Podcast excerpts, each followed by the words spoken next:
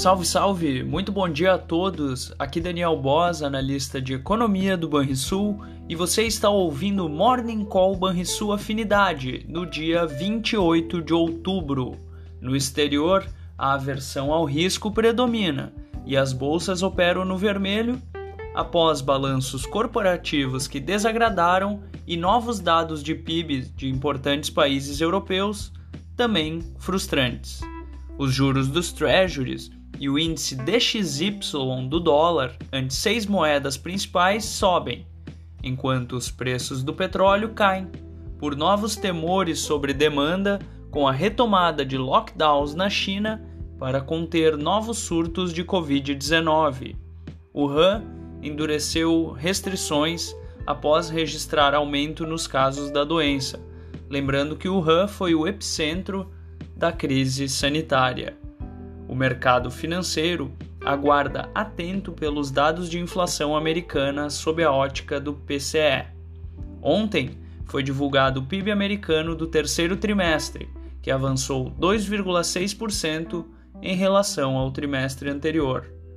Ainda na véspera, o Banco Central Europeu elevou novamente suas taxas de juros em 75 pontos base e deixou a mensagem de que espera aumentar ainda mais a taxa para assegurar o regresso da inflação à meta de médio prazo, de 2% ao ano.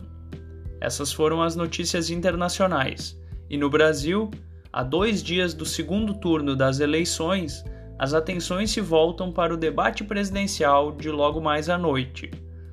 Entre os indicadores econômicos, o IGPM de outubro marcou deflação de 0,97% após queda de 0,95% em setembro. Do lado corporativo, depois dos resultados da Vale na véspera, investidores estarão atentos a outros importantes balanços.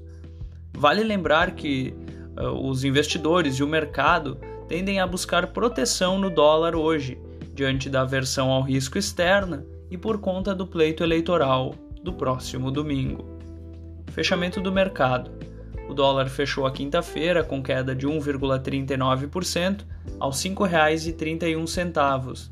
O Ibovespa avançou 1,66% aos 114.640 pontos. Já o S&P 500 caiu 0,6% aos 3.807 pontos.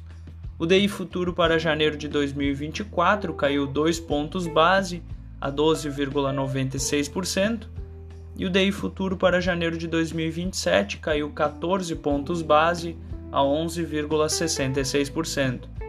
Na agenda do dia, como mencionado, teremos o deflator do PCE de setembro nos Estados Unidos, além dos dados de confiança do consumidor. Na Alemanha, será divulgada a prévia da inflação ao consumidor de outubro e no Brasil, o, teremos o resultado primário do governo central. Você ouviu Morning Call e sua afinidade com os destaques do dia. Acompanhe de segunda a sexta-feira o nosso overview.